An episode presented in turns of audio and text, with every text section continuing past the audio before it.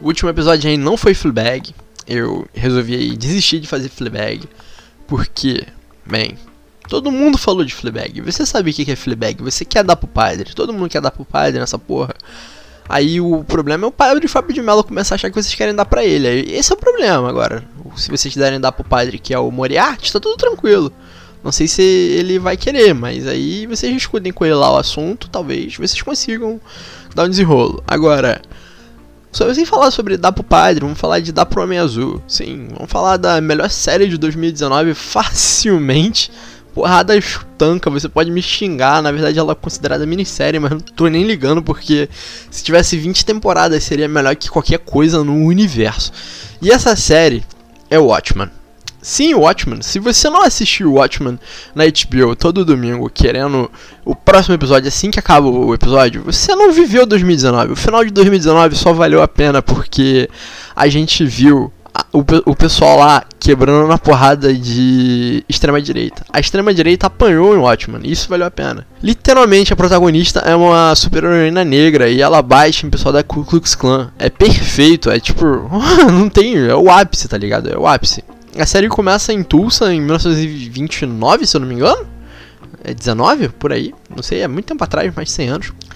Não mais de 100 anos, talvez menos de 100 anos. Mas enfim, é sobre revoltas raciais, no caso, os brancos filhos da puta de, de Tulsa começaram a matar todos os negros, e isso aconteceu de verdade, na vida real. Os brancos filhos da puta da Ku Klux Klan reuniram e começaram a matar todos os negros de uma região lá dos Estados Unidos, lá, que é Tulsa.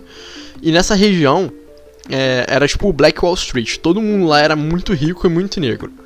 E eles ficaram muito putos que os negros tinham mais dinheiro do que os brancos. E eles começaram a matar os negros. E morreu todo mundo. E foi um dos maiores massacres. E ninguém fala sobre isso. E é ridículo ninguém falar sobre isso. Porque é uma das coisas mais importantes que aconteceram facilmente na história americana. E ninguém liga.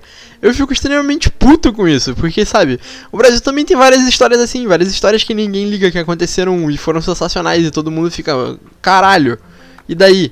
Mas não, cara, a gente teve um almirante negro que roubou um navio e fez a porra de uma revolta, mano. E ele era sensacional, maluco. Ele morava aqui em São João de Meriti, tem um museu dele, ele era sensacional, tá ligado? Você tem que respeitar as pessoas às vezes, respeitar as histórias dela e passar as histórias à frente, as histórias que importam. E o Watchman resgata isso. Sim, resgata. Você acredita que essa série fez tanto sucesso que o governo começou a recontar a história de Tulsa, do massacre de Tulsa, nas histórias, nas escolas americanas, eles voltaram a contar. Por quê? Porque essa série jogou a luz. Eu acho isso muito maneiro de séries e filmes e, sei lá, qualquer coisa. Que façam que um fato histórico que geralmente é desconhecido, ou então, é, com a palavra, é negligenciado, seja ganhe uma nova luz e seja tratado como uma coisa realmente importante, dada a devida importância. E eu acho incrível que o Watchman tenha feito isso. Agora, vamos falar da série. A série aí, o Watchman tá na HBO lá, ruim lá, que é HBO Go, que é o pior serviço de streaming que existe. Talvez aí Globoplay num segundo lugar aí, tranquilo, de pior deles. Mas enfim, a HBO Go lá, que não tem nada para assistir, é isso Game of Thrones. Você quer assistir talvez um Mr. Robot lá, um não, Mr. Hobbit não tem. Aquele lá é o do robô é o outro. Qual o nome é?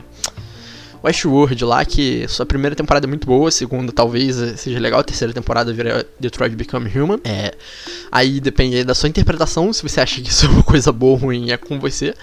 É, enfim, aí Watchmen é a história de uma mina lá que ela trabalha como policial, só que no mundo deles os policiais usam máscara porque houve um massacre há alguns anos atrás que mataram todos os policiais. Aí todo mundo ficou meio que com medo lá de.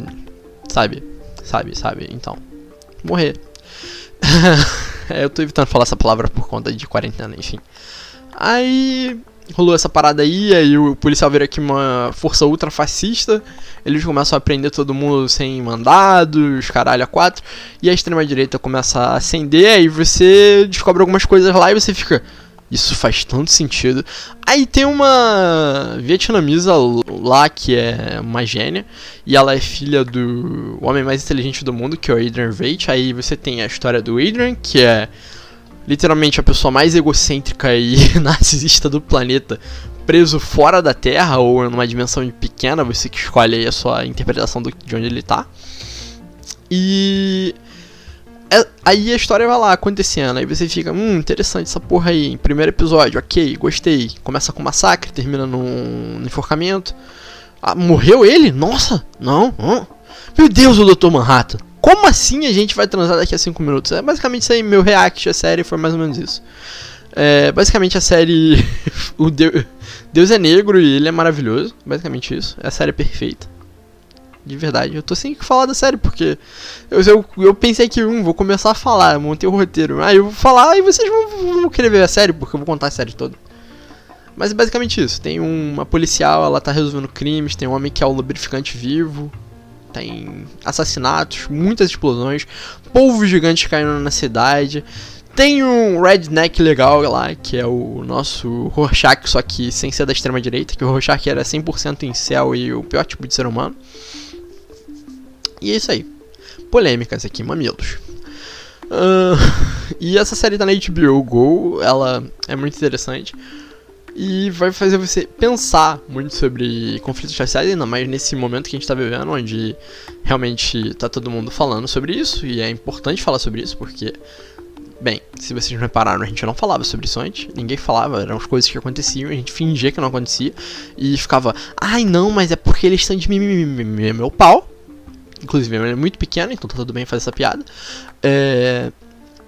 E agora as pessoas têm que falar, sabe? Tem que expressar sua opinião sobre os assuntos, expressar sua opinião embasada em fatos e, e, argumentos e em vivências, que é a coisa mais importante. Se você é uma pessoa de uma comunidade oprimida de qualquer forma, você tem que falar, você tem que se expressar, você tem que lutar pelo seu lugar. E eu sei que é difícil lutar, sei que é impossível às vezes, mas você vai conseguir, cara.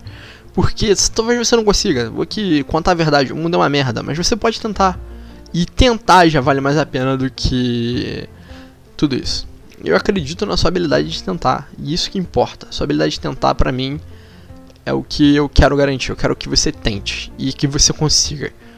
E se eu ou qualquer outra pessoa puder ajudar, a gente vai ajudar. Se que vai ter gente que vai te atrapalhar também, vai ter presidente atrapalhando, vai ter governador atrapalhando. Mas o importante, cara, é você se levantar e continuar. Uma hora vai valer a pena. É que nem aquela música do MC da lá do. que ele sampleou do Belchior, que é Uh, esse ano eu morri, mas ano que vem eu não morro. Alguma coisa assim, eu esqueci. Não, ano passado eu morri, mas esse ano eu não morro. É isso aí. Lembrei aqui no momento aqui Split Second. Inclusive esse era um jogo muito bom no PS2. Enfim, é isso.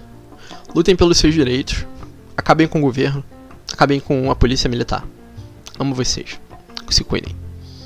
Assistam Watchmen. Talvez essa mensagem aqui não tenha ficado muito clara. Mas é o episódio sobre o Watchman.